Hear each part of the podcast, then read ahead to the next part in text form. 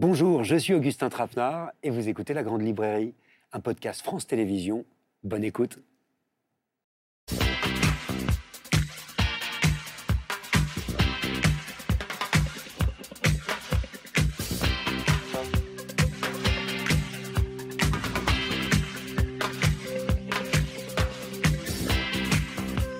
Bonsoir, bienvenue dans la Grande Librairie. Quatre écrivains ce soir en direct sur France 5 pour dialoguer, pour comprendre euh, ce qui résiste parfois à l'entendement, pour interroger la place de l'écrivain et de l'intellectuel face à l'actualité, face à la guerre, face aux errances du monde, comment prendre la plume, comment intervenir, résister, agir et à quel prix.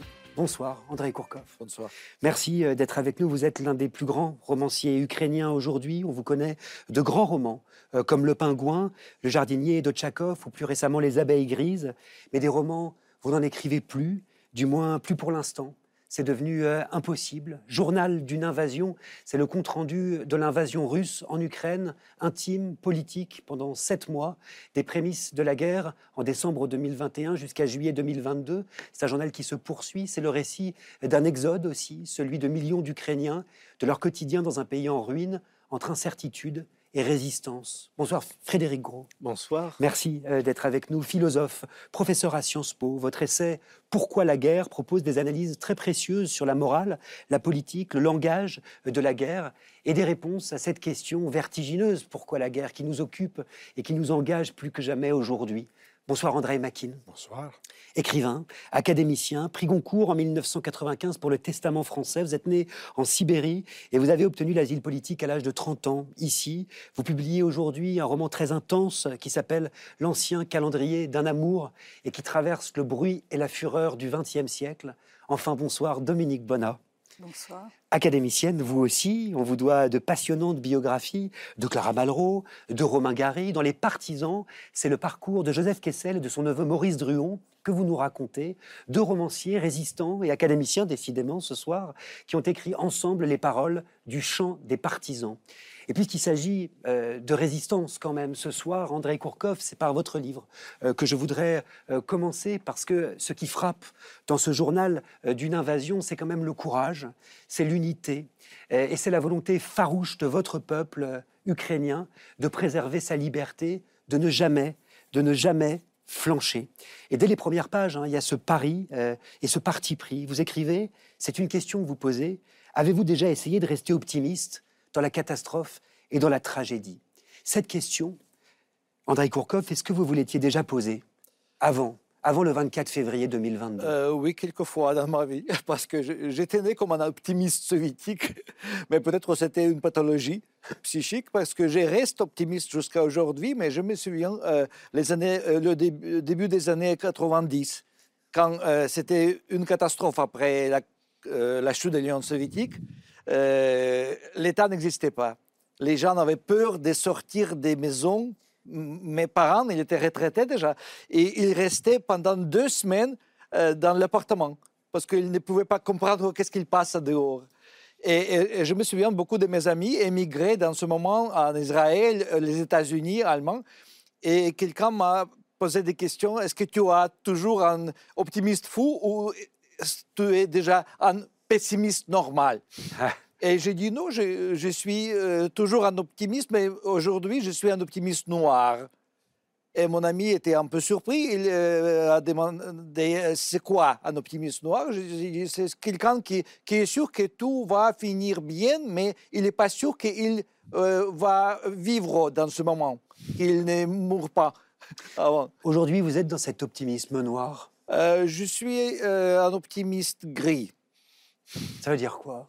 Euh, Oui, j'espère que euh, je, serai vivant euh, quand la guerre est finie. j'espère que l'Ukraine va défendre son indépendance. et, et j'ai peur que je serai traumatisé pour quelques années après. Il y a de la place pour l'optimisme, Frédéric Gros, dans cette guerre? Dans, cette guerre, il est, évident qu'un jour la paix, euh, la paix reviendra. C'est vrai que c'est une question de, c'est une question de, temps. Donc, si vous voulez, si, le, pessimisme, c'est le problème du recommencement de la guerre. C'est-à-dire qu'effectivement, euh, la paix viendra et puis à nouveau d'autres guerres euh, euh, recommenceront. Le, problème, c'est toujours le même de construire des paix qui ne soient pas le ferment de nouvelles guerres. André Kokov, vous racontez quand même dans ce journal d'une invasion comme votre optimisme, il est mis euh, rudement euh, à l'épreuve, et notamment quand vous écoutez les actualités, les actualités euh, internationales typiquement, la visite de Vladimir Poutine le week-end dernier à Mariupol, ville dont vous racontez hein, le siège dans votre journal, ces images de Poutine à Mariupol, ces images presque volées, on en a beaucoup parlé, ça a été très médiatisé. Ces images que vous avez sans doute vues, qu'est-ce qu'elles vous racontent? Qu'est-ce qu'elles vous disent? Oui, ça, euh, ça me ressemble à euh, la visite euh, de Hitler à Mariupol pendant la Deuxième Guerre mondiale. C'est-à-dire c'est, c'est quelqu'un qui, qui visite la ville qu'il lui-même détruit. il parle avec des gens qui n'ont plus des appartements, mais, mais ils, doivent montrer qu'ils sont heureux que Mariupol, que les ruines de Mariupol sont maintenant, restent sous occupation russe. Euh? Qu'est-ce que vous lisez, Frédéric Gros, dans ces images, justement? Dans ces images, c'est vrai qu'il y a des... Il y a des intensités auxquelles nous, euh, c'est vrai que dans la philosophie, on est, on est à un niveau d'abstraction qui fait qu'on a besoin de revenir à ces, à ces images et on a besoin euh, toujours de, de, de, revenir ressentir, de revenir ressentir ce qu'on ce qu'on appelle les, intimités morales, euh, qui, sont des choses qui, au moment des guerres, en fait, se, révèlent complètement, complètement essentielles. Parce que la guerre, c'est pas seulement euh, sur, un, si vous voulez, des positions de, euh, de tanks ou des, ou des stratégies. Vous, avez une espèce de, carburant, de carburant moral qui, est, qui est essentiel, ce qu'on appelle les, les, forces morales. Et c'est vrai que ça, c'est des choses qu'on sent dans votre, dans, dans, votre livre. On a une plongée vraiment dans cette euh, une médias quoi. Ce qu'il faut dire quand même, euh, c'est que ce journal d'une invasion, c'est d'abord une célébration de l'Ukraine, de son peuple, de sa culture, de sa souveraineté. À l'heure où le président russe clame que l'Ukraine est une invention, une invention de Lénine, une création allemande, et que le peuple ukrainien n'est pas distinct du peuple russe, vous, ces affirmations, Andrei Kovkov, vous répétez à plusieurs moments de votre journal qu'elles n'ont aucun fondement historique. Euh, et vous entrez toujours dans le détail. Rappelez cette réalité historique. Pourquoi c'est important? Oui, c'est très important de savoir l'histoire, pas seulement de Russie, mais aussi l'histoire ukrainienne. Et euh, je veux évoquer en fait euh, euh, le fait que pendant les derniers deux, trois ans, Vladimir Poutine a parlé très souvent de Pierre le, Grand. et, je comprends pourquoi. Parce qu'en 1709, il avait la bataille de Poltava, où Pierre le Grand, l'armée de Russe de Pierre le Grand, euh, a gagné dans la bataille contre le hetman ukrainien Mazepa, qui était soutenu par le euh, roi suédois Charles le XII. Et c'était en fait la fin, euh, dernière fin d'indépendance des territoires ukrainiens, des territoires kazakhs. Et je crois, aujourd'hui, il rêve de répéter cette bataille, parce que après cette bataille, 11 heures après cette bataille, en 1720, Pierre le Grand a signé le premier décret euh, en interdisant la publication des textes religieux en ukrainien. C'était aussi c'était le début des, des, guerres contre l'identité ukrainienne. Ce que dit Andrei Kourkov, Andrei Makin, c'est que l'histoire, ça s'écrit, ça se réécrit.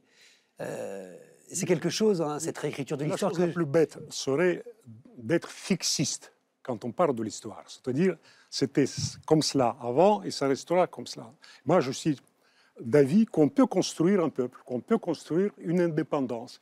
Et la chose peut-être qui nous touche, Russes, Français, Ukrainiens aujourd'hui, c'est que cet État indépendant existait en 91. Et c'était 1991. 1991. Et c'était la meilleure indépendance qui soit.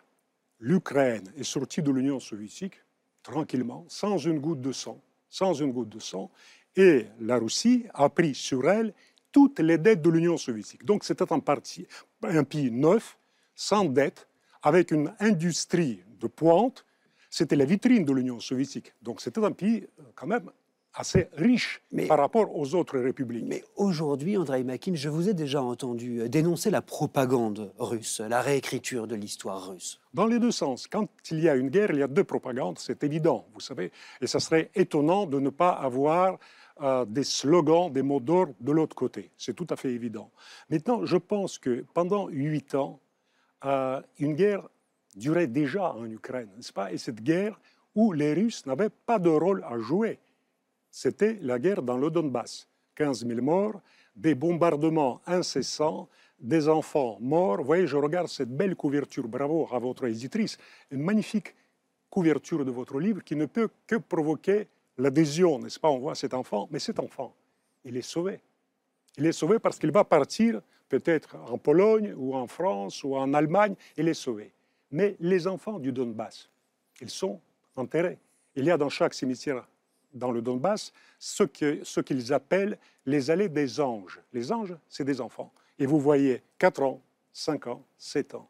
C'est une réalité. Mais vous connaissez qui, qui euh, menait la guerre à Donbass C'était Girkin, euh, Igor Stelkov-Girkin de Moscou, euh, un ex-spécialiste des services secrets, qui est le chef des reconstructeurs historiques, qui a, occupé Slaviansk avec des volontaires militaires russes qui, qui a pratiquement commencé la vraie guerre là-bas. Hmm. Ce n'était pas les, Ukrainiens. Mais ils étaient Ukrainiens, c'était les citoyens ukrainiens qui étaient bombardés. oui, oui, mais, qui, qui, a bombardé euh, euh, Mariupol euh, dès début de, de, mars cette dernière année. Ce pas les, les, Ukrainiens. Je parle du Donbass et je parle de ces tractations à Minsk qui aurait pu aboutir. Moi, en tout cas, je croyais, peut-être je suis le plus naïf euh, des, hommes, mais je croyais vraiment que les tractations, les pourparlers à Minsk allaient aboutir quand même à une paix durable pour le plus grand bien du peuple ukrainien et pour le plus grand bien du peuple russe. Et quand Mme Merkel se lève et dit Mais non, tout cela, ce n'est pas vrai, on a fait ça pour duper Poutine et pour réarmer l'Ukraine. C'est une chose horrible quand même d'entendre ça. On entend, euh, on y reviendra, on entend euh, en tout cas Frédéric Gros la question de l'histoire, d'écrire l'histoire, de réécrire l'histoire. Il y a ces pages, euh, cette page en l'occurrence dans le livre d'André Kourkov et cette citation qui me paraît très forte. L'histoire semble avoir cessé d'être une science pour devenir une forme de littérature. On la corrige, comme un roman sur le point d'être publié. On ajoute, on jette, on modifie, le président Poutine aime corriger l'histoire. Qu'est-ce que ça vous inspire, vous? Si, vous voulez, c'est vrai qu'on a, au niveau simplement grammatical, on a un très beau temps en français. Je ne sais pas s'il existe dans d'autres langues qui est le futur antérieur. Et c'est vrai que l'histoire par excellence se, conjugue au, futur antérieur. C'est-à-dire que effectivement, il y a des événements passés, mais qui peuvent recevoir leur sens euh, après. Vous avez un, tricotage qui est, qui est absolument, qui est, absolument indéfini. C'est pour ça qu'il est impossible de faire comme ça de, l'histoire une science euh, exacte, parce que le, le, propre de ce qu'on vit, c'est que c'est n'est pas de la matérialité brute, c'est indissociable d'un sens qu'on peut donner. Vous parliez tout à l'heure de, de, traumatisme, et c'est vrai que le propre du traumatisme, c'est que le, sens s'élabore, euh, s'élabore après. Donc, euh, ça doit vous intéresser, Dominique Bonnat, vous qui faites rentrer l'histoire justement dans le champ de la littérature. Oui, j'ai aimé lire ce journal d'André Kourkov parce que justement, loin d'être des idées générales sur la guerre, loin d'être une théorie de la guerre, il, il raconte la vie au jour le jour.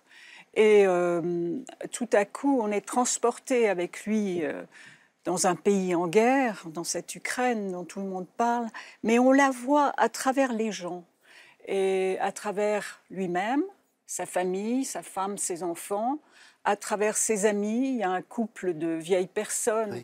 Lui est amputé des jambes et on ne sait pas quoi faire avec lui. Il habite toujours Kiev, Kiev, comme vous dites.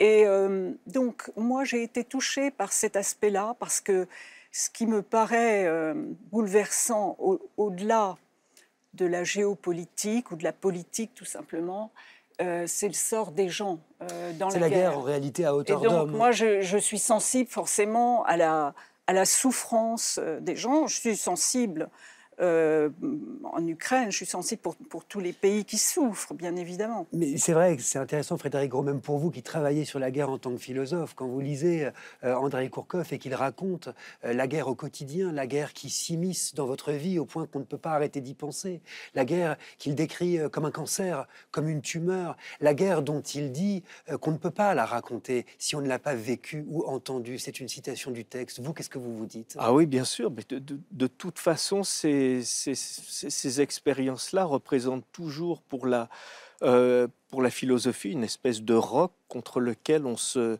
on, se brise l'esprit et en même temps, en même temps un formidable défi. C'est-à-dire que vous pouvez pas laisser en même temps les, les, les, les événements pris seulement dans leur forme sensible.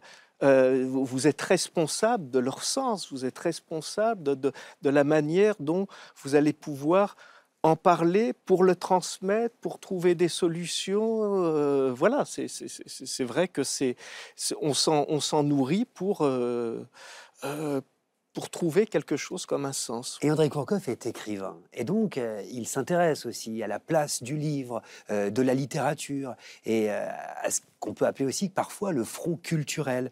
Euh, il se trouve, cette guerre, et vous le notez dans votre journal, euh, elle a suscité de la part euh, de beaucoup de pays quand même un très vif intérêt pour l'Ukraine. Et vous racontez par exemple que le Salon du Livre de Paris a mis en avant les écrivains ukrainiens, et même à un autre endroit du livre, vous racontez que les Français se sont rués en librairie pour acheter des guides de voyage sur l'Ukraine et pour acheter des cartes de l'Ukraine au point de créer une pénurie. Il n'y en avait plus. Oui, c'est ça. Jusqu'à aujourd'hui, je crois qu'il n'y a pas de, euh, nouvelles cartes qui est imprimée parce que euh, les éditeurs de cartes attendent euh, la fin de la guerre pour comprendre quelles frontières seront sur les cartes. Au moment de l'invasion russe, il y a eu beaucoup de débats ici, en France, euh, Andrei Kourkov, sur le fait de savoir s'il fallait euh, boycotter ou non euh, les auteurs, les artistes russes. Et vous, euh, dans votre journal, le 1er mai 2022, vous avez cette phrase euh, que je trouve euh, très forte et que je voudrais vous lire.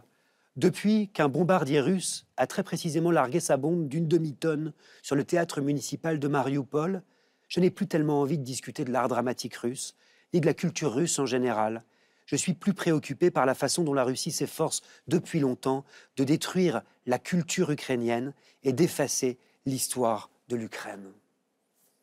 Qu'est-ce que vous dites ici? Oui, euh, il y a beaucoup de débats en Ukraine, bien sûr, euh, et, il y a euh, peut-être 99% des, des, intellectuels ukrainiens veulent cancel la culture russe. L'effacer. Effacer, oui. Mais dans le même moment, vous pouvez acheter tous les livres des, des écrivains russes classiques dans les librairies. Pas partout maintenant, parce qu'il y a beaucoup de librairies privées qui ne veulent pas vendre euh, les livres en russe ou les livres russes aujourd'hui. Mais il y a des autres qui, qui vendent. Mais pour moi, c'est plus important euh, que les Européens, les Français, découvrent aujourd'hui dans ce temps la culture ukrainienne. Mm. Parce que euh, après la guerre, on a compris ici aussi que euh, les auteurs classiques ukrainiens n'étaient presque jamais traduits. Ils restaient inconnus en Allemagne, en France, partout. Parce que la culture est un outil aussi euh, pour la Russie oui, de, de parce rayonnement. C'était toujours que la culture classique russe qui, qui, qui était vraiment acceptée comme euh, la culture principale des territoires de l'ex-URSS ou l'Empire russe? Alors écrire, écrire ce journal d'une invasion, Andrei Kourkov, comme vous le faites aujourd'hui, et comme vous continuez de le faire hein, tous les jours, ce journal, c'est une façon de résister à l'effacement, justement? Oui, c'est la résistance, mais c'est aussi la thérapie pour moi, parce que je ne peux pas écrire la prose. J'ai interrompu le roman que j'écrivais avant le 22 février, et je n'ai pas réussi de ré recommencer. Mais, comme ça, parce que aussi quand je voyage, je suis euh, en contact avec beaucoup de mes amis. Chaque matin, je parle par Messenger, par téléphone avec des, euh, des gens euh, à Kharkiv, à Odessa, à Ismail, à Kiev. Aussi, je suis en contact avec des gens qui restaient dans les villes occupées, comme Melitopol. Pourquoi vous pouvez plus écrire de la fiction, des romans? Euh, Oui, c'est. Pourquoi vous n'y parvenez plus? Je ne sais pas. C'est un sentiment comme c'est presque un crime euh, maintenant. Écrire pour moi, écrire un roman, écrire une euh, histoire inventée. Parce qu'il il y a mille, des milliers et des milliers de, de drames réels. Et, et aussi, je ne peux pas me sentir stable parce que je ne sais pas qu'est-ce qu'il va passer demain. Qu'est-ce qu'il va passer aussi à Kiev.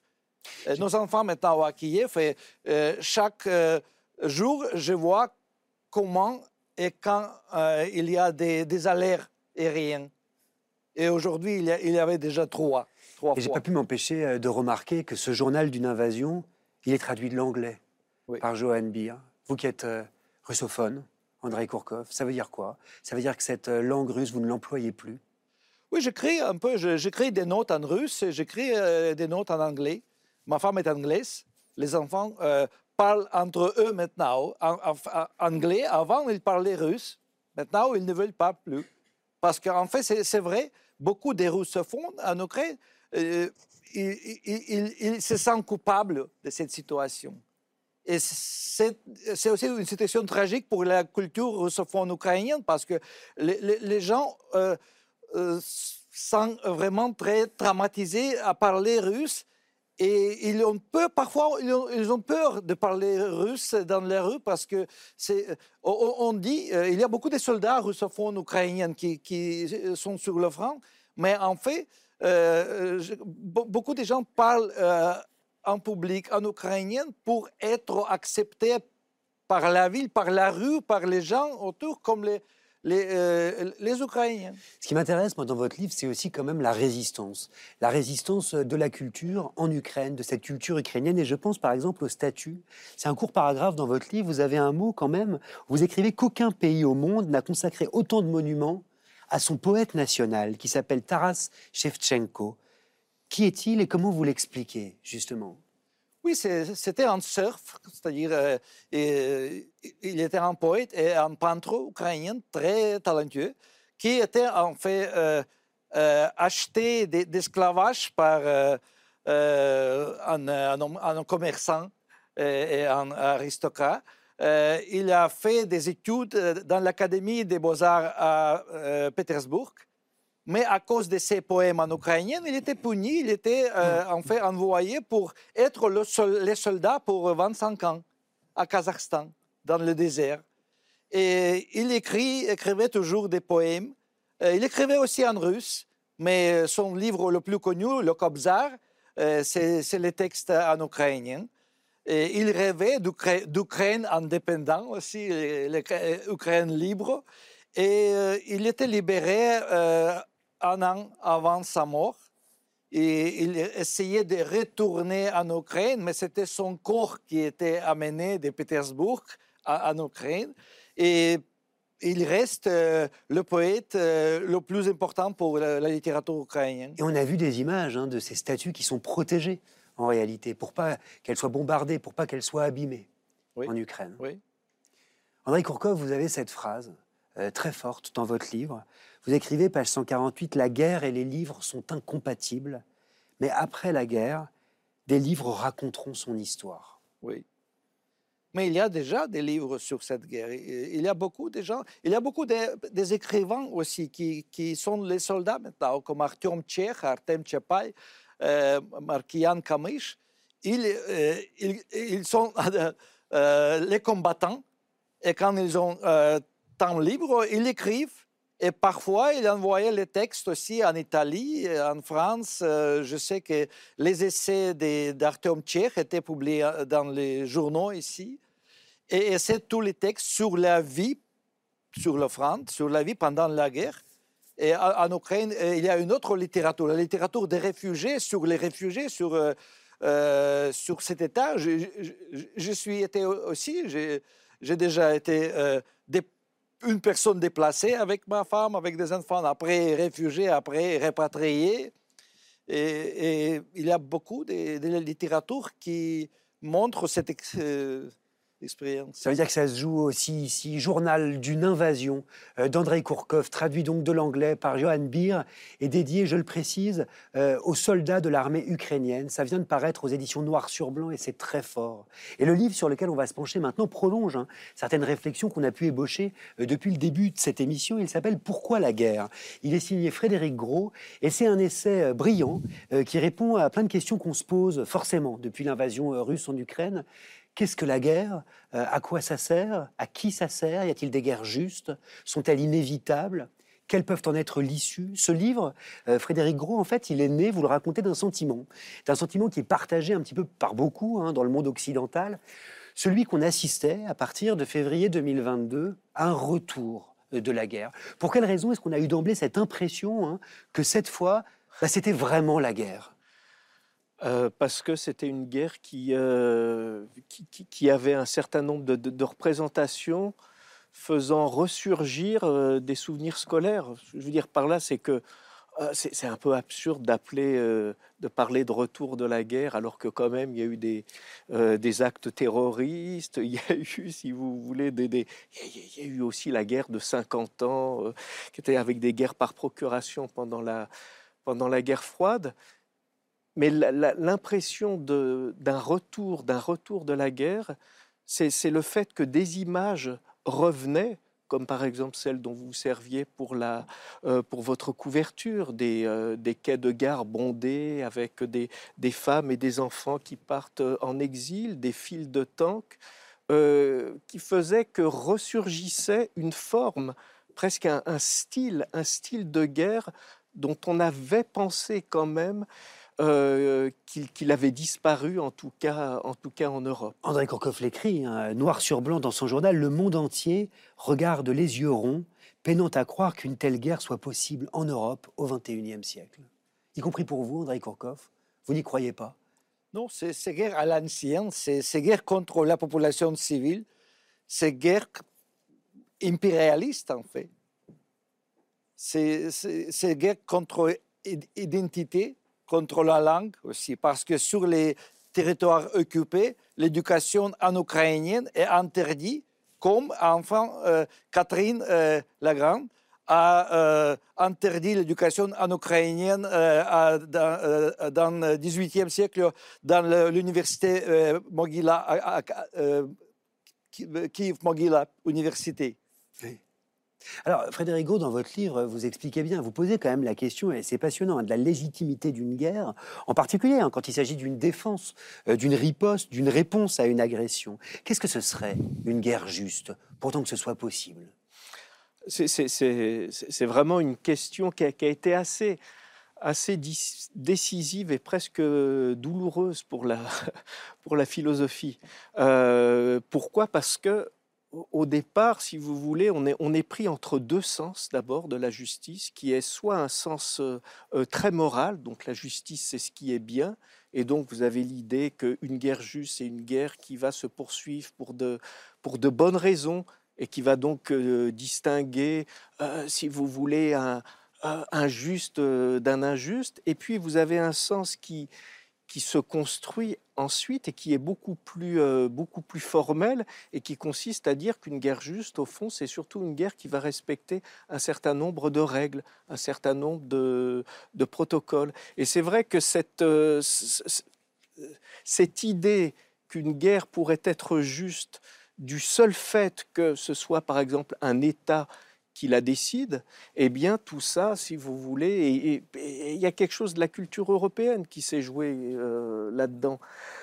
Euh, il se trouve que le, 20e siècle a rendu les guerres injustes parce que précisément quelque chose de, de, profondément euh, in- inhumain s'y jouait. Alors quand, quand- je dis inhumain, c'est qu'il y avait un aspect qui devenait vraiment trop, trop industriel, on parlait de boucherie, etc.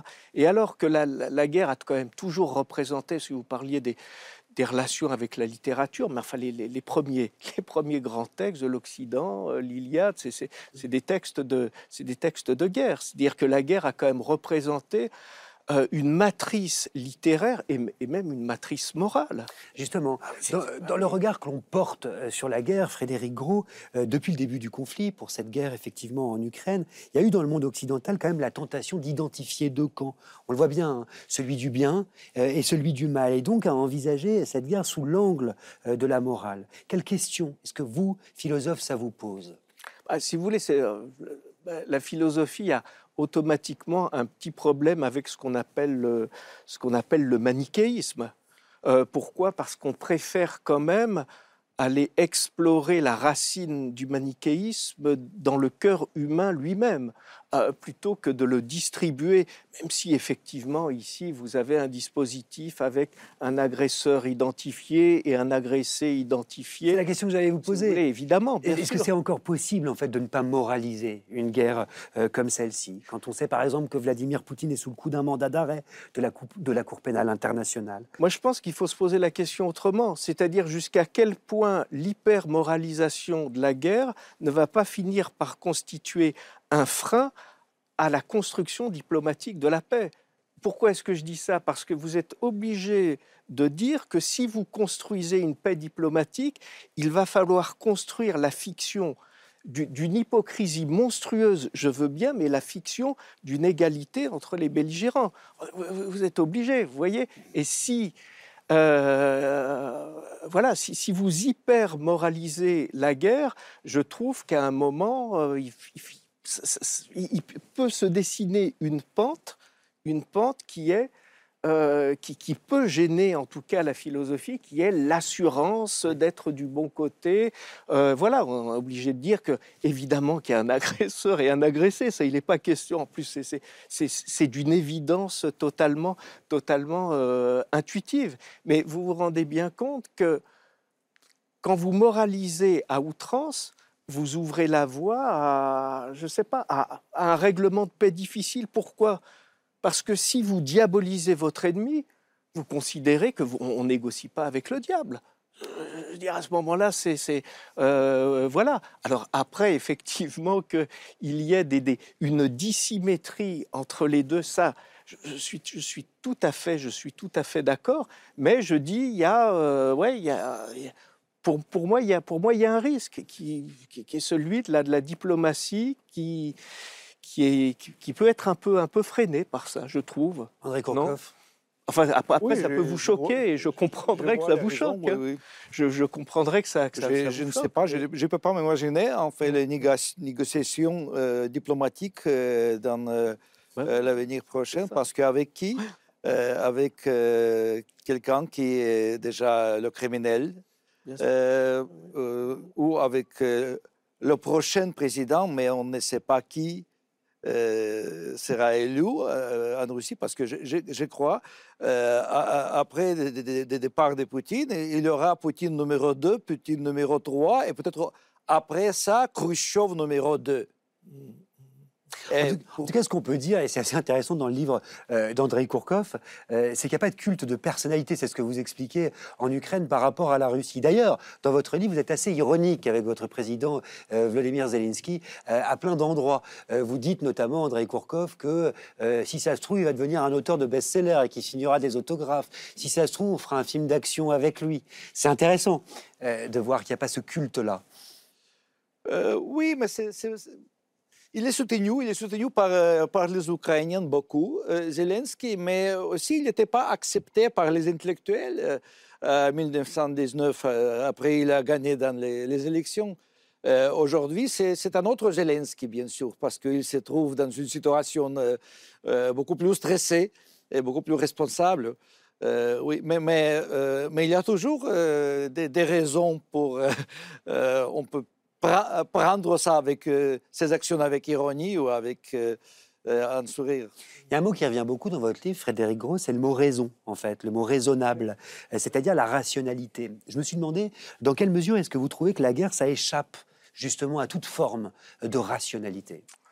Ah, Si vous voulez, traditionnellement, ce qu'a fait quand même la, la philosophie, je dis la philosophie, enfin, il faudrait rentrer dans le détail, mais c'est vrai que très grossièrement, si on prend Thucydide, si on prend Raymond Aron, si on prend Hobbes, il y a cette espèce de, de typologie de la guerre entre des guerres de conquête, des guerres sécuritaires et euh, des guerres de prestige. Et aussitôt, on va dire, mais au fond, ça, c'est les, c'est les trois passions fondamentales, c'est la cupidité, euh, c'est la peur et c'est le, et c'est la vanité ou le désir de reconnaissance. Ça se vérifie cette triade pour la guerre en Ukraine pour vous? Bah, Si vous voulez, vous pouvez en prendre ça comme grille de lecture. Vous pouvez dire d'une certaine manière, oui, c'est quand même le grenier à blé de l'Europe. Il y a quand même des richesses naturelles, guerre de conquête. Vous pouvez dire aussi, euh, deuxièmement, bah oui, peur, euh, évidemment, c'est toute le, si vous voulez, toute guerre présente une rhétorique interne qui, même dans l'agression, euh, se présente sur le mode de la légitime défense. C'est l'idée que on ne peut pas accepter l'OTAN comme ça euh, à nos portes, etc. Et c'est un réflexe, c'est un réflexe de défense. Donc il y, a cet argument. Et puis vous pouvez dire aussi qu'après tout, peut-être que la Russie ne peut se, se sentir dans une dimension impériale que si précisément l'Ukraine reste sous sa sous sa dépendance. Donc c'est vrai que vous avez avez ces trois. Mais, je, finis juste là-dessus, je trouve qu'avec cette... Vous avez raison, et ça c'est très rationnel, c'est une lecture rationnelle, puisque, si vous voulez, c'est des instruments, on fait de la, de la, guerre un instrument rationnel pour obtenir une paix, mais une paix euh, plus prospère, une paix plus sécuritaire, etc.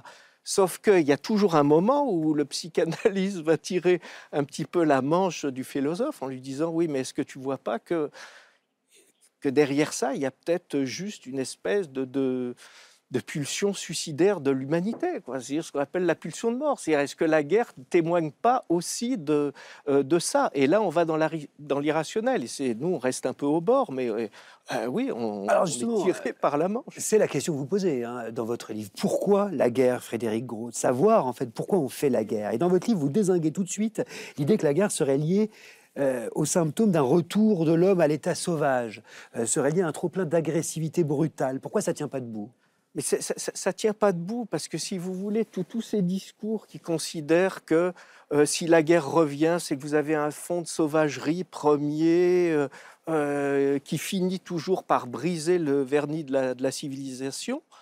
donc l'idée que la guerre serait naturelle, je, moi, je, vous réponds, imaginez un monde de paix vous êtes obligé de me dire, si j'imagine un monde de paix, j'imagine un monde dans lequel l'humanité eh, eh bien, euh, s'épanouit de manière pleine et entière, et, donc a conquis sa nature.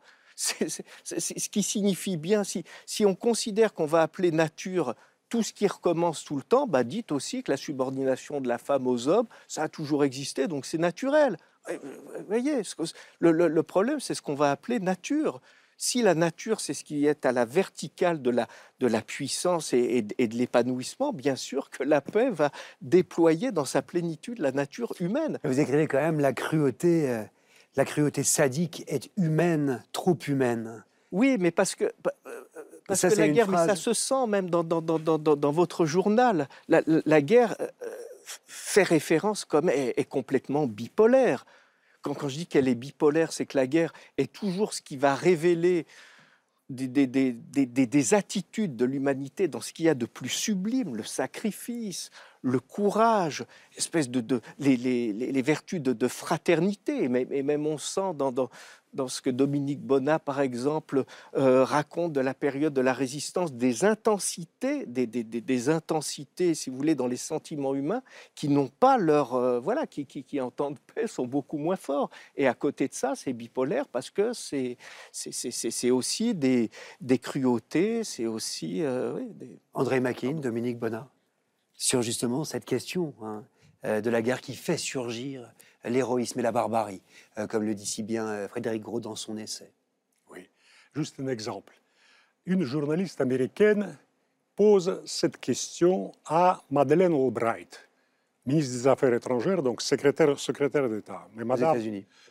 Oui, elle est, elle, est, morte, paix à son âme.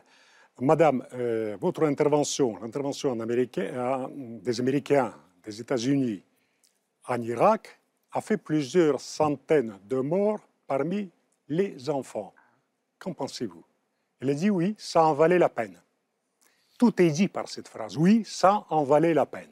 Et quand vous parlez de la barbarie, mais à, très juste titre, si on impose ce climat, il ne faut pas s'étonner après des conflits qui se multiplient ici ou là. Oui, ça en valait la peine. Qu'est-ce qu'on peut ajouter à cela? Oui, oui c'est ça. C'est-à-dire que les. Pardon, allez-y. Ah non, je, je pensais toujours que la guerre, c'est la guerre euh, entre deux armées. Ce mmh, mmh. C'est pas la guerre entre deux euh, euh, populations, deux sociétés civiles. en Ukraine, c'est la guerre contre le pays. C'est pas la guerre contre l'armée ukrainienne, c'est la guerre contre le pays, contre la population, contre les enfants qui sont tués dans les maisons qui étaient détruites par les missiles à Zaporizhia ce matin, par exemple, ou à Argishiv dans la région de Kiev cette nuit. Pourquoi ces missiles sont envoyés pour bombarder les, les, immeubles avec euh, euh, appartements avec des familles? Les, les, Yougoslaves, les Serbes se, posaient cette question aussi. À Belgrade, mon éditeur lisait mon manuscrit sur le toit de, de, sa maison en disant Je voudrais juste voir les yeux du pilote américain qui nous bombarde. Mm. Parce qu'il passait pour effrayer la population, il passait très bas. Et il tuait les enfants, les femmes innocents, les populations civiles, comme à Bagdad, comme en Syrie, comme en Afghanistan. Vous voulez dire que euh, l'armée russe euh, a appris les leçons je ne parle des pas de, Je ne parle pas du, tout de l'armée euh, russe. Tuer la population civile? Je parle de l'armée américaine. Oui. Et je parle de, l'armée russe. Je ne, je ne, la justifie pas du tout. Je, ne, je, ne, la justifie pas. Voyez-vous, je ne chante pas les louanges à cette intervention. Pour moi, cette guerre est terrible terrible pour une raison très simple, c'est que depuis mes études à l'université, j'avais beaucoup d'amis et j'ai encore beaucoup d'amis ukrainiens. Et vous savez qui se bat maintenant?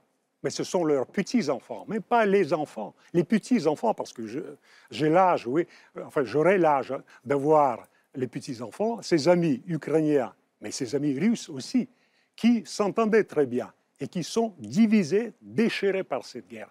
Et vous pouvez bien sûr, mais intellectuellement, imposer deux entités. Les Ukrainiens, c'est presque une autre ethnie. Les Russes, c'est presque une autre race. Mais vous savez très bien que... pas l'autre race, c'est deux mentalités différentes. Oui. C'est la mentalité collective russe à partir des histoires des monarchies russes très très vieilles. Ouais et l'histoire d'anarchie et individualisme les Basques, les Basques et les Corses sont deux mentalités différentes. Oui. C'est deux langues différentes, n'est-ce pas? C'est deux populations complètement différentes. Il n'y a pas de guerre. Donc la France les autorise à vivre en paix depuis des siècles. Les Bretons et les Alsaciens vivent en paix. Pourquoi ils doivent se déchirer, les Ukrainiens et les Russes Ils sont deux peuples frères, c'est évident. Frédéric Gros, peut-être oui, alors, euh, si vous voulez, c'est vrai que la, guerre, on, a beaucoup parlé tout à l'heure de, propagande, et on a raison, c'est-à-dire que la, propagande est indissociable évidemment de la, évidemment de la guerre, et, et heureusement, et ça a toujours marché comme ça. Cela dit, on peut dire quand même que la guerre est aussi un moment de vérité. Un moment de vérité, d'abord au niveau de la vérité de la puissance. C'est-à-dire c'est le moment où, on ne peut plus mentir sur l'état de son armée, sur les forces morales de ses soldats, etc. Ça se, ça se vérifie, au sens où on fait l'épreuve d'une vérité de puissance. Mais aussi, il y a une autre vérité qui est la vérité du partage de l'ami et l'ennemi. Et ça, ce partage est terrible. C'est un partage terrible puisqu'il faut choisir, c'est-à-dire c'est quand même à un moment où on peut plus, si vous voulez, la, neutralité n'existe pas, avec derrière quand même, c'est un poète allemand qui, cette phrase a été beaucoup reprise, qui disait l'ennemi c'est la figure de ma propre question. Ah, c'est-à-dire que la guerre fait l'épreuve de ça et aussi l'épreuve de, nos valeurs, de ce sur quoi on est, ce pourquoi on est prêt à mourir. Ce livre s'appelle Pourquoi la guerre? Il est signé Frédéric Gros et publié chez Albin Michel. C'est concis, c'est très stimulant. Et c'est un livre qui, comme beaucoup de non-fiction aujourd'hui, fonctionne très bien euh, en librairie Aujourd'hui, précisément, direction la librairie du désordre sur la butte aux cailles à Paris, chez la jeune Léa Sherman. On retrouvera euh, André Kourkov, Frédéric Gros, les académiciens André Makin et Dominique Bonnat, dont on décortiquera tout de suite avec passion euh, le nouveau livre Les partisans autour de Joseph Kessel, Maurice Druon et un chant de résistance qui résonne encore aujourd'hui. C'est juste après ce sujet signé Inès de la Motte Saint-Pierre. À 30 ans, j'ai eu envie d'un vrai métier, d'un métier ancien, d'un métier profond, le métier de libraire, que je puisse exercer seul, euh, comme un artisan. La butte aux Cailles, c'est un des lieux emblématiques de la commune de Paris, un quartier par essence frondeur. Ça fait 20 ans qu'il n'y avait pas de librairie ici, il fallait venir ouvrir la librairie du désordre. Ce à quoi je m'engage comme libraire, c'est à créer un sanctuaire.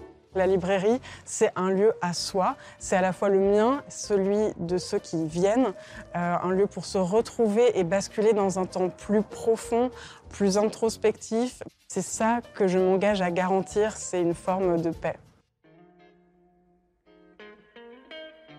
Mon livre de chevet, c'est Choses qui rendent heureux et autres notes de chevet de Seishonagon. Seishonagon, c'est une courtisane japonaise de l'an 1000. Un millénaire nous sépare et on s'en sent infiniment proche. Elle a écrit des listes des choses qui l'entouraient en créant des catégories à la fois subtiles et pleine d'humour. On la sent honnête, euh, espiègle, mélancolique aussi. Prenez-le, ça va vous transformer. Le livre à offrir à la personne qu'on aime, c'est Les Chevals morts d'Antoine Mouton. Ce texte, c'est un ne me quitte pas contemporain. C'est-à-dire, euh, c'est des mots qui trébuchent, qui dérapent, qui bouclent. Euh, tout ça pour dire les pièges ordinaires qu'il faudra savoir voir et écarter de notre chemin pour ne jamais se séparer. C'est un livre dont on sort euh, fiévreux et vous ne direz plus jamais des chevaux mais des chevals.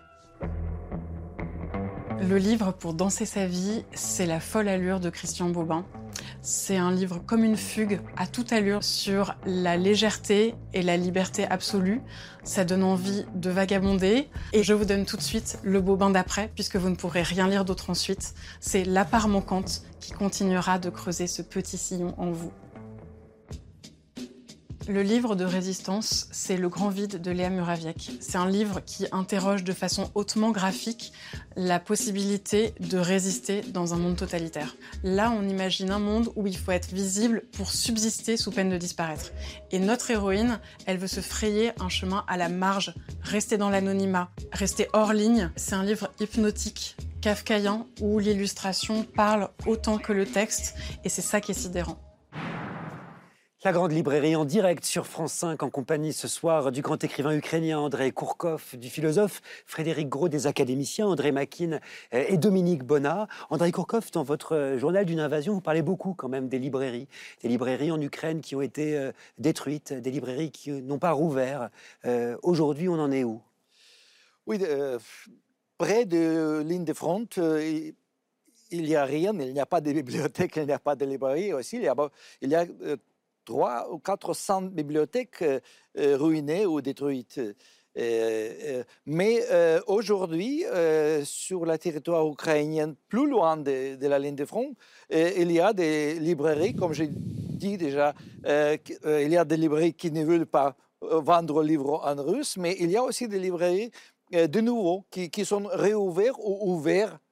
et il y a des librairies qui, qui, qui sont en fait euh, des villes détruites euh, dans le sud, dans l'ouest d'Ukraine. Ça aussi, c'est une forme quand même de résistance. La place euh, de la librairie. Notre libraire, vous l'avez entendu nous parler justement à l'instant de résistance.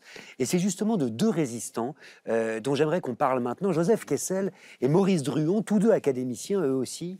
ils sont au cœur du nouveau livre de Dominique Bonnat qui s'appelle Les Partisans et qui est le récit du lien fusionnel, hein, quasi filial, entre Joseph Kessel et Maurice Druon, son neveu, pendant plus d'une soixantaine d'années. Kessel, auteur, je le rappelle, euh, de Belle de Jour, du Tour du Malheur, du Lion, de l'Armée des Ombres, Maurice Ruon, à qui l'on doit notamment Les Rois Maudits ou Tisse tous les pouces verts.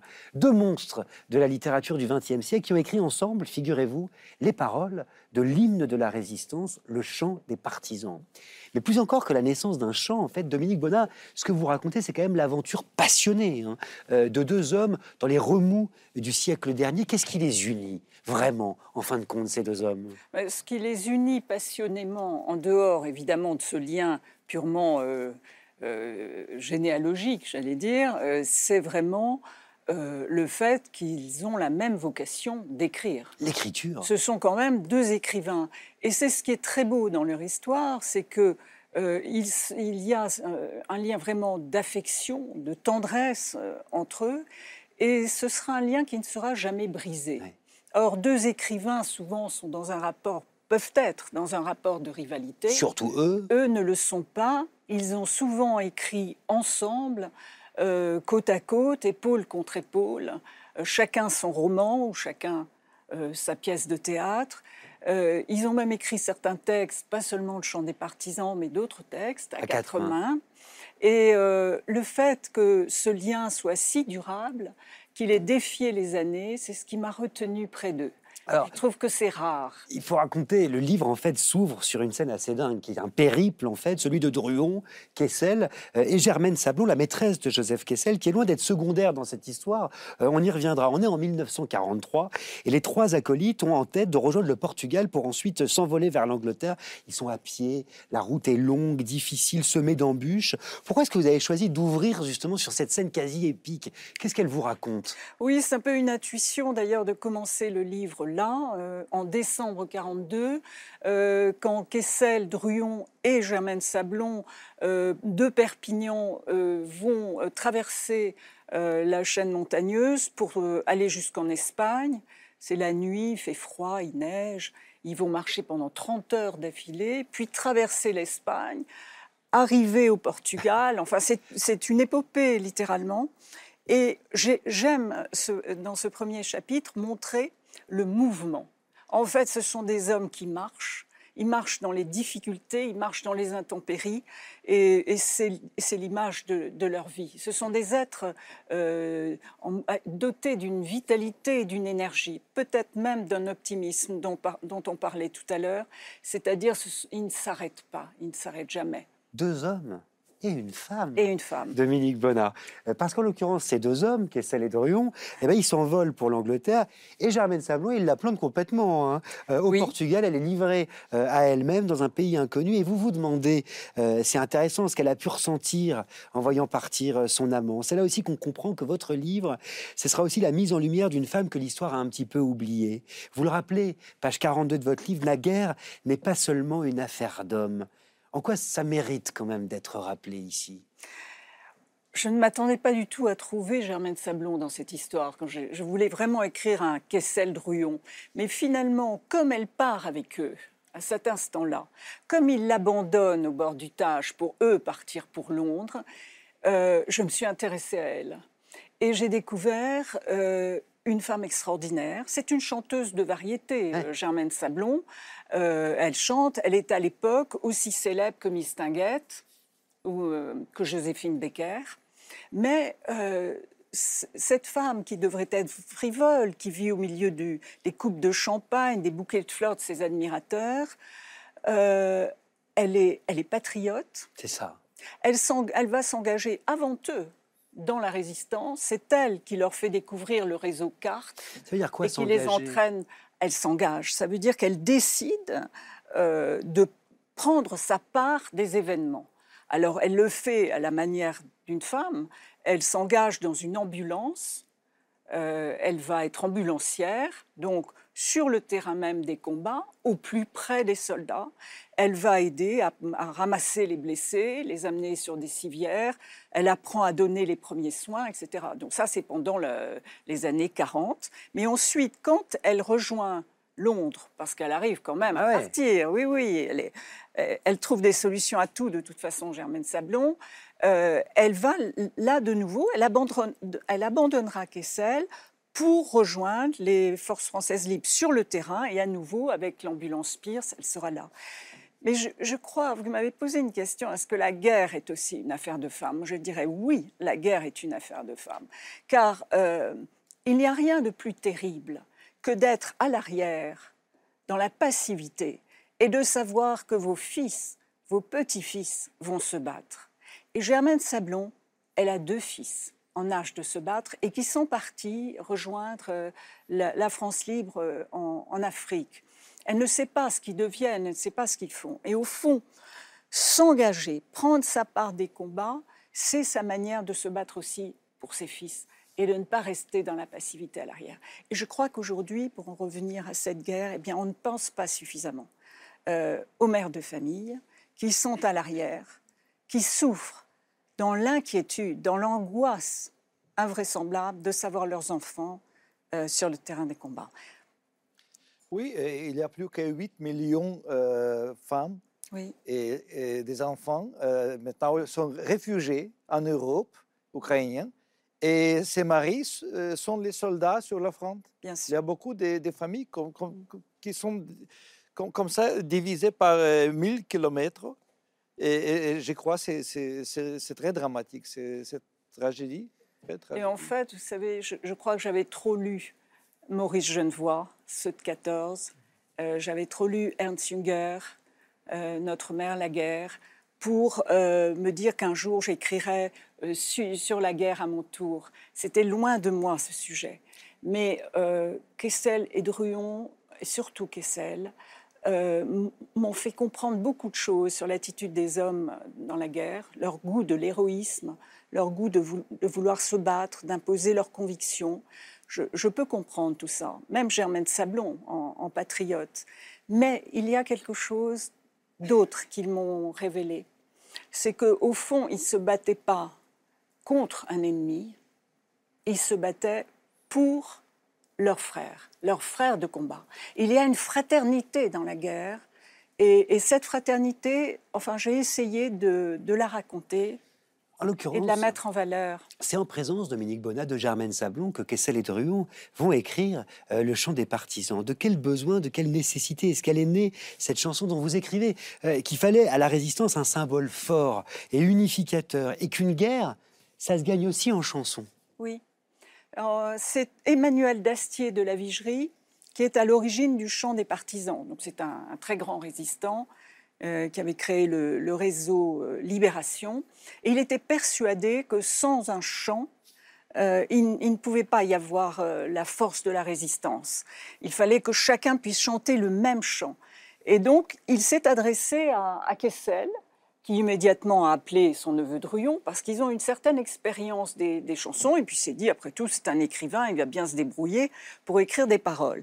Et Kessel a cherché une musique avant tout, il a entendu une musique grâce à Emmanuel Dastier dans un petit club, une boîte, presque une boîte de nuit qu'il y avait à, Londres où se retrouvaient les Français libres.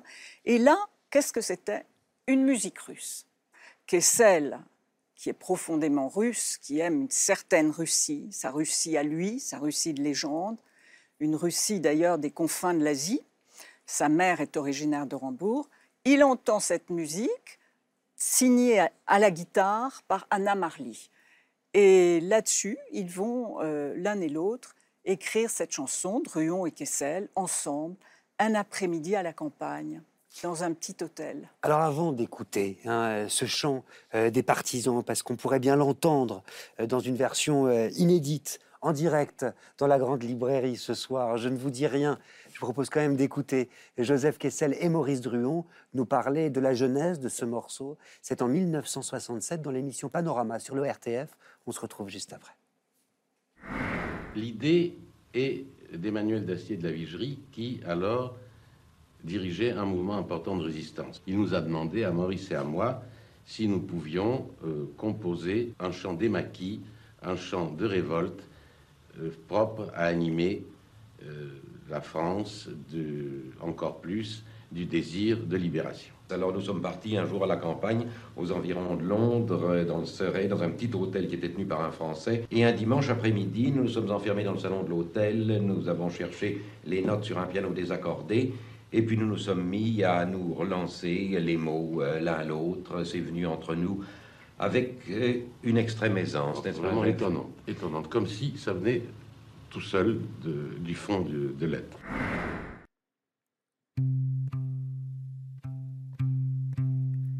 Ami, entends-tu le vol noir des corbeaux sur nos plaines?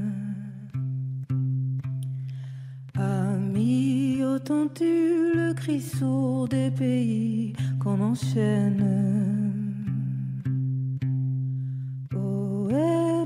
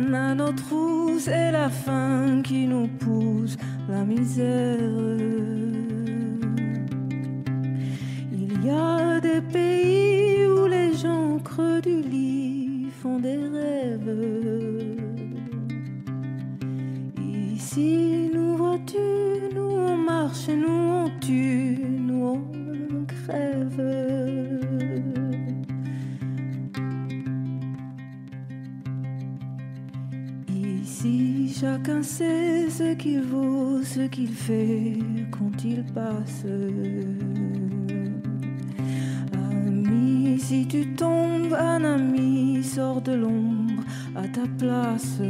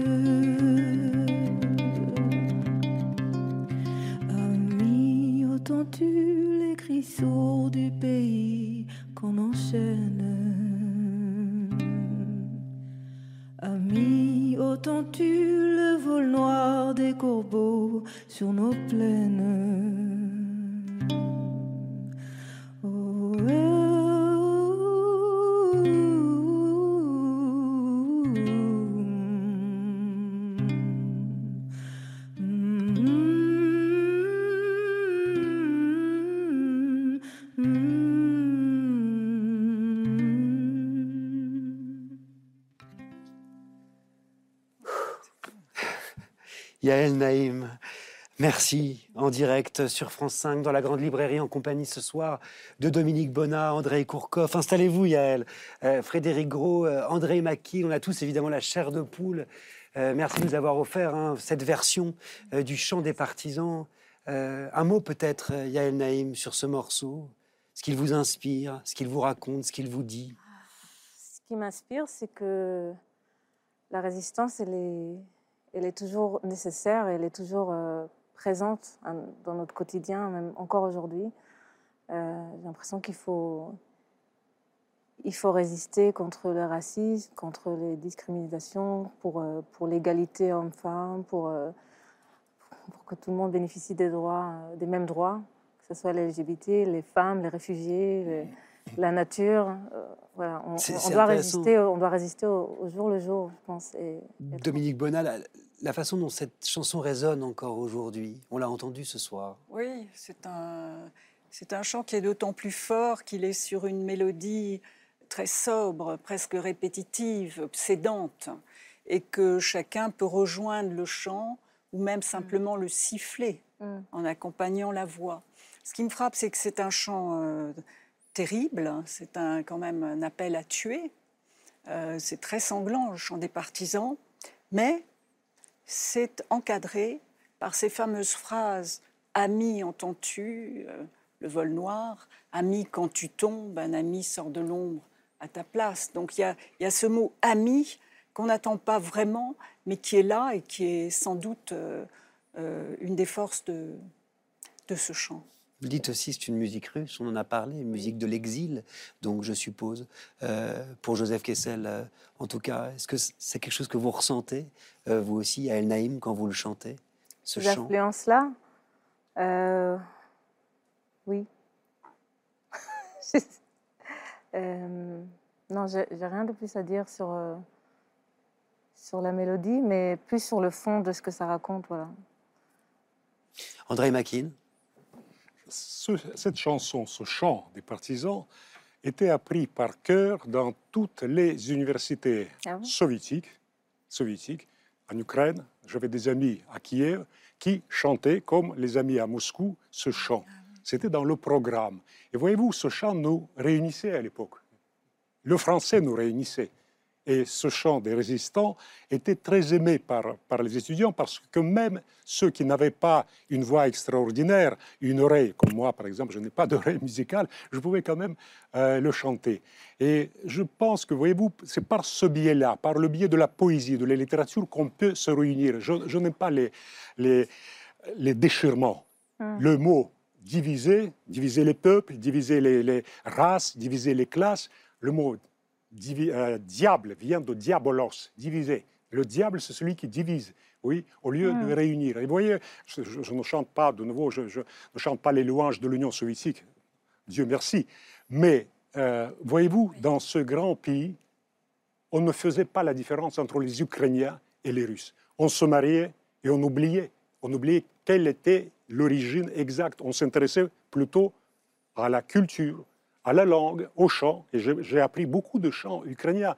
Je, je vous ai parlé tout à l'heure, cher André, de Kobzar, n'est-ce pas Kobzar, le poète, le poète qui s'accompagne, euh, le grand Shevchenko. Mais les poèmes de Shevchenko, tous les Russes le connaissaient par cœur, par cœur, dans les deux langues, dans les deux langues. Donc, voyez-vous, cette époque, est-ce qu'elle est révolue complètement? J'espère que non. Oui, c'est l'histoire, c'est l'histoire. La prochaine fois, euh, les Russes et les Ukrainiens parleront sur la culture, culture commune dans 30, 40 ans. C'est Et clair. nous serons plus là. Et aujourd'hui, on, a en fait des dizaines, des dizaines de chants ukrainiens, euh, des soldats euh, créés par les poètes ukrainiens, parfois russophones, mais en ukrainien. Tous les chansons, tous les chants des résistances ukrainiennes d'aujourd'hui, c'est les, les chants en ukrainien. Il c'est une autre culture maintenant. C'est une autre culture Ça qui reviendra, va ça rester. reviendra. Qui va rester et- et- Mais il ne faut pas diviser, il ne faut pas être diabolique, il ne faut pas diviser, il faut s'unir. Dominique. En tout cas, les écrivains ont un. Pardon. euh, Non, mais- je- pardon.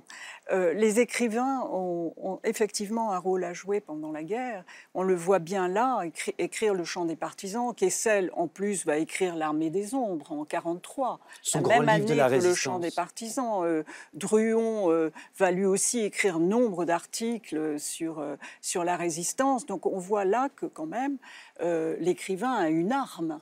Et Mhm. l- l'arme de l'écrivain, ce sont les mots. Donc il- il- le rôle de l'écrivain est, est évidemment d'essayer de, euh, de, de- de raconter ce, ce qu'il vit, mais peut-être aussi de dégager un sens, s'il est possible de dégager un sens de, la guerre. Et pour continuer ce que, dans, dans le même sens, c'est vrai que le rôle des artistes en général et de la musique, c'est-à-dire la musique dépasse parfois même le langage et la compréhension des langages. C'est pour ça qu'on peut aimer des musiques qui viennent de plein de cultures différentes. Pour moi, par exemple, l'art a eu un rôle politique. J'étais enfant en Israël, nourri par quand même beaucoup de messages qui nous séparent, qui nous divisent entre nous et les autres en permanence. Et c'est la musique qui m'a ouvert une fenêtre vers ces autres et qui m'a fait commencer à rentrer dans une réflexion qui est que peut-être on me ment, on mani- manipule, et que ces autres-là, je, je me sens beaucoup plus liée à eux que ce que je pensais, que ce qu'on m'apprend. Dominique Bonnat posait une question intéressante, Frédéric Gros, qui est la question de la place en fait de l'écrivain et de l'intellectuel en temps de guerre, euh, Oui. justement, qui est une parole qui est autre. hein. Bah, qui, est, qui est une parole qui est autre. Et la, la- la- la guerre, en plus, il, il- il s'agit, et c'est pour ça que ça fait écho avec le conflit ukrainien, d'une d'une guerre de, de libération contre un, contre un occupant. Et c'est vrai que c'est que, que, que l'intellectuel fait, euh, co- comment dire, témoigne de l'expérience, mais, mais quelle, expérience des, combattants, ce, moment où les raisons qui nous font vivre sont celles pour lesquelles on est prêt à mourir. C'est- c'est- C'est-à-dire c'est c'est cette espèce de manière dont euh, la, la vérité de ce à quoi on croit, on l'éprouve justement dans cette exposition à la mort, euh, évidemment donne, donne une intensité au chant, mais qui est, qui est évidemment, qui est, qui est évidemment Mais Kessel a supérieure. quand même été partout, sur tous les conflits armés. hein. C'est- la caractéristique même de, de Joseph Kessel. Il est donc un héros de la Première Guerre mondiale, vraiment un héros, puisqu'il s'est il s'est battu en tant qu'aviateur, euh, navigateur. Mais ensuite, il a pris part à presque tous les conflits de la planète. Il était en Irlande avec euh, euh, les indépenda- indépendantistes irlandais, il était en Syrie, il était en Palestine, il a été en Israël, il a obtenu le, visa numéro 001 euh, en arrivant le jour où l'État d'Israël s'est créé. Il est allé absolument sur tous les territoires euh, où il y avait des, des conflits armés. Qu'est-ce que ça dit Mais de à lui chaque, alors ça, ça dit quand même beaucoup. C'est-à-dire, que c'est un, c'est un homme qui, euh, en effet, et recherche l'action, a un certain goût du danger, un certain goût du risque, euh, mais qui, une fois sur place, euh, ne réagit pas du tout en, en théoricien, en politicien, ni même en militant. Il est complètement en grand reporter. Même quand il écrit des romans, il, reste un grand reporter. Et ce qui l'intéresse, ce sont les cas humains. Ce sont les gens, ce sont les, hommes, les femmes, les enfants, tous les gens qui sont là euh, dans le pays qu'il découvre. Et il a d'ailleurs une devise, hein, Kessel. Kessel, sa devise, c'est partout un ami. Et c'est pourquoi on peut aimer Kessel, à mon avis, parce que cet homme qui a pourtant un certain culte de l'héroïsme, qui ne manque d'aucun courage physique, il, est vraiment partout. Il était même à Dunkerque au moment où les, armées étaient piégées. Euh, c'est une montagne de tendresse, en fait. Et cette tendresse, on la ressent en lisant Les Partisans de Dominique Bonnat, publié aux éditions Gallimard. Formidable biographie croisée, en fait, hein, qui vous tient en haleine sur 530 pages. C'est quand même assez rare euh, pour être noté. Merci, Yael Naïm, d'être passé euh, sur ce plateau, de nous avoir interprété un chant qui a bien des résonances euh, aujourd'hui particulièrement. Et avant de se pencher sur le roman d'André Makin, L'ancien calendrier d'un amour, et d'entendre un droit dans les yeux signé André Kourkov, eh ben, je vous propose un peu de lecture à voix haute cette semaine. On vous fait découvrir ou redécouvrir la langue de Joseph Kessel, justement dans L'Armée des Ombres, son grand livre de la résistance, lu par une ancienne finaliste de notre concours. On se retrouve juste après.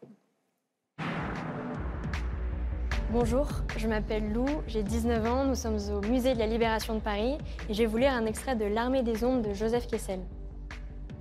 Ce texte montre que le courage, parfois, il réside simplement dans les tout petits gestes qu'on peut faire.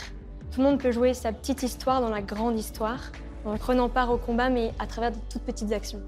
Je pense que c'est un texte extrêmement important et qui doit encore être lu, qui doit encore être partagé, euh, parce qu'il place au centre euh, le devoir de mémoire, mais parce qu'au-delà de ça, il questionne aujourd'hui la situation de la guerre en Ukraine et il nous invite à prendre part à ce combat et à questionner aussi euh, les pays et les citoyens du monde. Comment cela s'est fait? Je n'en sais rien, disait Gerbier. Je pense que personne ne le saura jamais. Mais un paysan a coupé un fil téléphonique de campagne. Une vieille femme a mis sa canne dans les jambes d'un soldat allemand. Des tracts ont circulé.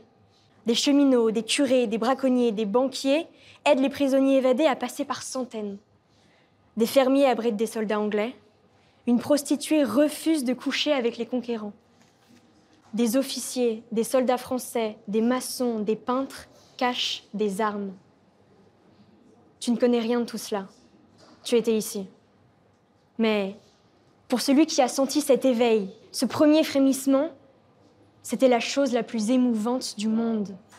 C'était la sève de la liberté qui commençait à sourdre à travers la terre française. Alors, les Allemands et leurs serviteurs et le vieillard ont voulu extirper la plante sauvage. Mais plus ils en arrachaient et mieux elle poussait. Ils ont empli les prisons, qu'ils ont fusillées. Or, c'était de sang que la plante avait surtout besoin pour croître et se répandre. Le sang a coulé, le sang coule, il va couler à flot, et la plante deviendra forêt. Fort texte, L'Armée des Ombres de Joseph Kessel, la grande librairie en direct sur France 5 avec Dominique Bonnat qui a ressuscité pour nous justement Joseph Kessel, Maurice Druon, Germaine Sablon et le chant des partisans, Frédéric Gros euh, qui publie un essai euh, passionnant intitulé Pourquoi la guerre? L'écrivain ukrainien Andrei Kourkov dont il faut absolument lire le très puissant journal d'une invasion et André Makin. André Makin, lui aussi, académicien, immortel comme on vous appelle, euh, qui signe un beau roman intitulé L'ancien calendrier d'un amour.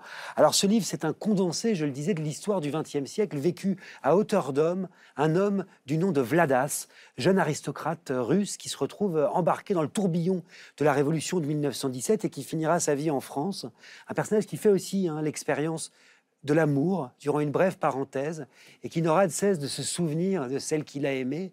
Et j'aimerais d'ailleurs peut-être pour commencer, euh, André Makin, que, vous nous parliez du titre de ce livre. C'est un très beau titre, euh, L'ancien calendrier d'un amour, mais qui peut paraître un peu énigmatique, euh, peut-être pour nos téléspectateurs, alors que ça renvoie à une réalité très précise. Oui, puisque nous sommes entre deux calendriers, l'ancien et le, le nouveau, je me permettrai de parler d'un autre condensé du XXe siècle nous parlons de résistance, n'est-ce pas, la grande librairie résistance. Et on a oublié tout un groupe de résistants. Ce sont des éditeurs. Il y a un éditeur qui vient de sortir un livre impubliable. Impubliable. Ça existe encore en France. Il y a des éditeurs qui ont le courage ou la folie, la témérité d'éditer des livres impubliables. Je n'ose pas vous dire le titre de ce livre parce que je sais que les Russes, ce sont des monstres. C'est pire que ça, et la pire que les Russes, ce sont les Soviétiques le roman soviétique de Dominique Fernandez, le roman soviétique. Il dit tout son amour pour ce XXe siècle, mais XXe siècle littéraire. Et parmi ces écrivains, écrivains soviétiques, cher Andrei, on trouve beaucoup d'Ukrainiens. Zoshenko, Paustovsky, n'est-ce pas? Il y, a, il y, a, toute une brochette de très grands écrivains, oui, qui écrivaient en russe comme vous. Et ce livre, c'est un monument littéraire.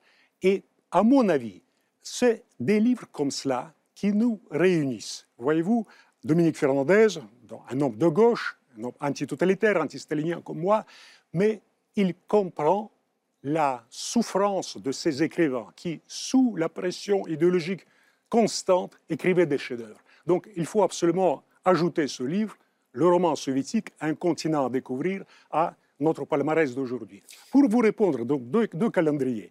Donc voilà, le nouveau calendrier. Juste un point là quand même, oui. Ce que vous êtes en train de nous dire, c'est que la russophilie euh, littéraire il n'y a pas est de interdite. Il n'y a pas de russophilie. C'est ça. Il n'est pas du tout complaisant. Il n'est pas du tout complaisant avec, avec certains auteurs, il n'est pas du tout complaisant. Avec le pouvoir stalinien, pas du tout, mais même il, il peut être critique avec de très grands noms. Et Dominique Fernandez a un jugement très sûr, et donc c'est un roman intéressant en cela, déjà du, du point de vue du jugement littéraire du jugement littéraire. Ce qu'il faut dire, peut-être pour que nos téléspectateurs et téléspectatrices comprennent, c'est qu'on a beaucoup critiqué l'Académie française. J'ai deux représentants de l'Académie française ici, précisément pour cette petite musique, pour cette euh, russophilie qui ne serait pas pro-Poutine, évidemment, mais qui serait au moins euh, russophile. Comment est-ce que vous avez réagi euh, à, sous la coupole, justement? On peut en parler. C'est... Ben, le roi français, Henri Ier, était déjà trop russophile, donc il faut remonter à, à 11e siècle. Il a épousé une russe. C'est le scandale. Dominique Bonnard. russe, Anne de Kiev. Ça, ça, ça, ça a été l'occasion de débat, Voilà. ça a été l'occasion de réflexion. Aucun, aucun Aucun débat, débat, sur, le sujet, parce que pour une raison très simple, c'est que les académiciens euh, ont une seule mission, qui est de venir le jeudi après-midi à l'académie et pendant une heure et demie de débattre de la langue française. Donc il y a à l'académie toutes sortes de, sensibilités, euh, politiques ou non politiques d'ailleurs, mais abstraction est faite complètement de, tout ça et pendant une heure et demie, les académiciens s'occupent euh, de définir les mots ou de réfléchir aux, aux divers problèmes de langue. Donc en fait, la, toutes les opinions personnelles restent à la porte euh, de l'Académie française. Cela dit, je, je pense que c'est assez exagéré. Je pense qu'au sein de l'Académie, il doit y avoir une représentation euh, qui reflète certainement la population française, c'est tout, les mêmes idées. Au moins, on a posé euh, cette question et on a entendu euh, Vous votre avez bien réponse. fait. Revenons à votre livre qui s'appelle L'ancien calendrier d'un amour euh, et dont je voulais quand même très naïvement au départ que vous nous expliquiez euh, pourquoi cet ancien calendrier. L'explication est très simple. Donc, le calendrier julien, le calendrier de l'Empire russe, et le cal- calendrier grégorien que Lénine a adopté pour une raison très simple, pour que la Russie, cette Russie arriérée, tsariste, etc., rejoigne le monde, le monde occidental. Mais dans ce cas-là, dans le cas de, de ce couple d'amants, il s'agit d'une chose complètement différente. C'est que pour eux, ça représente une parenthèse enchantée pendant laquelle ils peuvent vivre en dehors et au-delà de la comédie humaine. Le Valdas, Valdas Bataïev, le personnage principal, donc, qui appartient plutôt à la haute société, à la haute société russe, avant la Révolution, il comprend très vite, très vite que le monde, c'est un jeu. Le monde, c'est du théâtre, parfois du théâtre d'absurde. Il le comprend grâce à sa seconde mère, sa belle-mère, qui fait des petites présentations de théâtre, le théâtre amateur. Et donc, c'est grâce à cela qu'il comprend qu'il est entouré de mensonges. Alors c'est le début euh, du livre, effectivement, et de l'itinéraire de ce euh, Valdas qui va devoir euh, fuir la Russie, déchirée par la Révolution. Il trouve asile en France, où il refait sa vie. Il sera d'abord chauffeur de taxi, architecte, résistant pendant l'occupation nazie. Et son histoire, c'est bien l'histoire d'un exil, ce qui m'a beaucoup fait penser à vous, quand même, André Makin. Pour quelle raison, à la fin des années 80, est-ce que vous avez quitté la Russie, vous? Oui. J'ai écrit à peu près une dizaine de romans où j'en parle. Il nous faudrait peut-être une autre mission, beaucoup plus longue que celle-ci, pour que je vous développe toutes les raisons. Mais je me suis retrouvé entre les deux Russies. La Russie qui est arrivée et que vous avez connue aussi en Ukraine, parce que c'était les années 90, vous le, vous le dites très bien, c'est le déchirement total, les gens appauvris, les gens qui n'ont plus aucun espoir. Si on n'a pas compris les années 90 en Russie, on ne comprend rien. On ne comprend ni Yeltsin, ni, Gorbatchev, ni Poutine, on ne comprend rien. Ça n'excuse absolument rien, n'est-ce pas? Mais les gens étaient désespérés après ce grand rêve qui a capoté, le grand rêve communiste. Pour vous, André Makin, la langue française, qu'est-ce que ça représentait? Mais ça représentait quelque chose de très important parce que c'était une faille dans le monolithe de l'idéologie, c'était une faille par laquelle je pouvais voir un autre continent, une autre mentalité, justement. Euh, je pouvais voir et lire de très grands auteurs et je pouvais surtout commencer à avoir, à, voir grandir cette greffe française en moi. C'est très important, une greffe étrangère qui grandit en vous et qui peu à peu prend une place prépondérante. Si vous, si vous avez mentionné Valdas, pour lui la question ne se posait pas du point de vue de ce passage linguistique. Tous les Russes à l'époque, enfin d'un certain niveau social, parlaient français. Balzac qui venait voir à Kiev sa maîtresse Hanska, n'est-ce pas, il était étonné parce que même les marchands, les marchands, les simples marchands à Kiev pouvaient quand même parler en français. Alors on en a un témoignage incroyable dans les lettres, la correspondance de Balzac, les lettres à Madame Hanska, que je conseille à toutes et à tous évidemment de découvrir, euh, ça c'est sûr. Mais euh, André Makin, euh, je pense, je vais vous dire un truc, à, cette phrase que j'ai trouvée dans le livre euh, d'André Kourkov. Euh, l'écrivain déraciné est porteur d'un traumatisme très difficile à apaiser. Et je me suis demandé si cette phrase, elle vous avait parlé. On est, on est, clivé, c'est tout à fait normal avec ces deux cultures, mais vous le voyez avec les enfants bilingues. Vos enfants sont bilingues. Cher... Trilingues. Trilingues. Quatre langues. Vous imaginez Quant à André Kourkov, il parle sept langues. oui, c'est un polyglotte. Polyglotte. Et donc, ce qui est intéressant chez, chez ces enfants, c'est que même métaphysiquement, ils sont autres. Pourquoi? Ils comprennent quelque chose de très important. Euh, on dit ça en livre, on dit kniga en russe, mais donc ce n'est qu'une étiquette.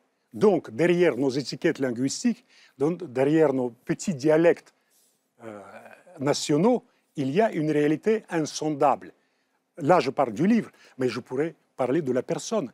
On dit une femme, un homme, c'est trop simple. Un journaliste, un critique littéraire, un écrivain, c'est une étiquette qu'on nous colle. Et l'enfant bilingue, trilingue, à, plus forte raison même, il commence à se dire, mais il y a une réalité insondable, incompréhensible, et il faudra que je la découvre. Donc ces deux passages, ce n'est pas du tout anodin. Enfin, c'est pas ce passage entre deux langues. En tout cas, euh, ça, donne effectivement votre personnage une certaine euh, prise de distance, prise de hauteur, parce que ce personnage, euh, Valdas, c'est celui qui souvent se pose en observateur, en hauteur, en observateur par exemple de la Seconde Guerre mondiale, qui quand elle éclate, donne lieu à une forme d'incompréhension. Et vous écrivez, page 148 de votre livre, je vais quand même lire. C'est la faiblesse de la mémoire humaine qui l'étonnait. Vingt ans auparavant, on avait déjà entendu les mêmes appels au sacrifice et observé la même sauvagerie. C'est toute la question de la mémoire que vous posez ici. Mais Frédéric Gros l'a expliqué donc euh, en ce qui concerne les guerres, les guerres qui se, se, renouvellent, et on est pris au dépourvu devant la sauvagerie qui revient. On se dit, mais comment est-ce possible Oui, c'est ça. Oui, mais là, là il s'agit euh, il s'agit d'une chose, à mon à mon avis, encore plus euh, troublante. Encore plus troublante. C'est que l'homme, à chaque reprise, il ne sait pas com- comment réagir face, à cela. Ou bien euh, haïr, ou bien comprendre, ou bien justifier. Donc il y a des options tout à fait différentes pour, chaque conflit. On est, effaré quand je dis que, ce conflit russe-ukrainien me déchire. euh, euh, c'est c'est pas, un procédé de style, pas du tout. C'est quelque chose de déchirant parce que je vois les visages de mes amis de, de chaque côté, j'entends euh, leur voix. Donc c'est quelque chose de déchirant. Et un exilé, il le vit. Il le vit quotidiennement. Et vous parlez- entre deux cultures. Là, vous parlez quand même d'amnésie, hein, d'amnésie euh, collective, d'une amnésie d'ailleurs consciente ou inconsciente, en Mais, l'occurrence. mais ça, nous, ça nous rassure, l'amnésie. Voyez-vous, comment pourrions-nous nous souvenir tout le temps de ces, je citais, ces enfants irakiens massacrés, des centaines de milliers d'enfants irakiens, parfois gazés, sous les bombes américaines, sous les bombes alliées. Euh, on ne peut pas les oublier, mais on ne peut pas y penser chaque jour. Frédéric Gros. Mhm. Oui, dans le, dans, dans le livre, il y a une. Je ne sais pas si je saurais retrouver exactement, mais il y a ce passage, et il me semble que ça va dans, dans le sens de ce que vous dites. la phrase est à peu près au fond, il y a pire que la guerre, c'est la guerre civile. C'est la guerre civile, parce que la guerre civile est quelque chose de familial. Voilà, Et voyez-vous, oui, dans cette parenthèse que vous avez, que vous avez évoquée, euh, Augustin, la parenthèse entre deux calendriers, pour eux, c'est une parenthèse bénie. Ils se retrouvent tout à coup dans la vérité totale de leur amour. Il n'y a pas de simagrée. C'est un simagrée psychologique ou nombriliste, comme on le voit aujourd'hui dans notre chère euh, euh, fiction, non, autofiction, n'est-ce pas? Il n'y a pas ça. C'est un amour, c'est un amour presque silencieux, mais qui s'exprime autrement, qui s'exprime par une nouvelle manière de percevoir l'histoire, de percevoir les saisons, de percevoir le temps et surtout de percevoir la fragilité d'autrui. J'arrive toujours à ce terme. Si on pensait à la fragilité de notre vie ici, peut-être on ne ferait pas autant de bêtises, à la fragilité de ces vies qui nous entourent. Pendant que nous parlions, combien d'enfants sont morts, et pas seulement en Ukraine ou dans le Donbass, mais tout simplement de faim 3 millions par an, c'est-à-dire toutes les 5, 7 secondes, un enfant meurt aujourd'hui de faim. Vous voyez, ça devrait nous rendre quand même un peu plus attentifs Et à cette fragilité. 7 secondes, un enfant devient un cadavre. Dans, dans des pays euh, qui pourraient livrer tout ce qu'il faut pour la survie de ces enfants. Alors comment ne pas, et ce sera ma dernière question, verser dans le découragement? Comment euh, ne pas perdre la possibilité, on en parlait au tout début de cette émission, Je pense que avec Andrei Kourkov, de l'optimisme. Valdas découvre quelque chose d'essentiel.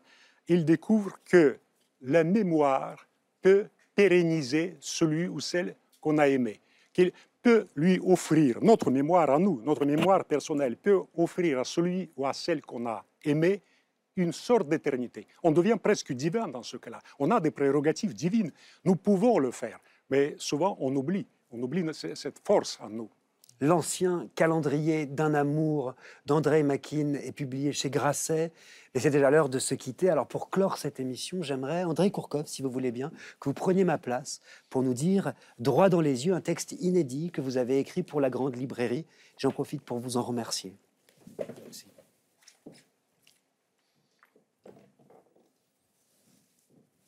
il y a deux écrivains ukrainiens que je ne pourrai plus jamais présenter l'un à l'autre. L'un d'eux est Volodymyr Vakulenko. Il vivait près de Kharkiv et s'est retrouvé dans une zone occupée par les Russes avec son fils malade de 15 ans. L'autre est Nariman Jelal, un journaliste, écrivain, poète et homme politique tatar de Crimée. Il est resté après l'annexion russe pour euh, ne pas abandonner son peuple. Volodymyr Vakulenko était un punk et un auteur de littérature enfantine. Il écrivait en ukrainien. Nariman Jelal écrit en tatar de Crimée et en russe. Par deux fois, Volodymyr Vakulenko a été emmené de chez lui par les occupants russes pour être interrogé. Il n'est jamais rentré de son deuxième euh, interrogatoire, début mars 2022. On a extrait de son corps deux balles de pistolet Makarov. c'était une exécution. Nous ne saurons pas dans quelles circonstances un officier russe a décidé d'assassiner un écrivain ukrainien. Dans cette guerre, les écrivains ukrainiens et les Ukrainiens, tout court, sont assassinés sans protocole ni décision de justice. Nariman Jelal est vivant. Il est en prison. Le pouvoir d'occupation l'accuse d'un crime qu'il n'a pas commis. Euh, des juges russes l'ont déjà condamné à 19 ans d'incarcération en prison. En prison, il écrit des récits et des poèmes. Euh, pour le moment, il parvient à faire passer euh, ces textes à l'extérieur. Le destin de Nariman Jelal et de Volodymyr Vakulenko, c'est le destin de la littérature ukrainienne du XXIe siècle, le destin d'Ukraine. On peut fusiller les écrivains, mais pas la littérature. Ce n'est pas là un motif de réjouissance, mais plutôt l'assurance que nous est donnée euh, que tous les crimes commis contre la littérature seront consignés par la littérature elle-même, par ceux qui, parmi les écrivains, euh, n'ont pas été abattus ou mis en prison. Merci, André Kourkov. Euh, merci à tous mes invités ce soir, Dominique Bonnat, André Makin, Frédéric Gros. Merci d'avoir permis euh, ce dialogue aussi qui comptait pour, beaucoup pour nous euh, dans la grande librairie. La grande librairie, c'est fini euh, pour aujourd'hui. on se retrouve la semaine prochaine, même heure, même endroit, pour une émission exceptionnelle, une émission d'anniversaire. Le Petit Prince, figurez-vous, d'Antoine de Saint-Exupéry souffle ses 80 bougies sur notre plateau avec des écrivains tels que Michel Bussy, Johannes Sfar, Marie Desplechin, mais aussi des spécialistes, philosophes, héritiers, historiens, des adultes et des enfants. Vous saurez tout sur le livre le plus traduit, le plus édité, le plus vendu au monde après la Bible, et puis sur le renard, sur la rose et sur l'allumeur de réverbère. À mercredi prochain. Lisez bien.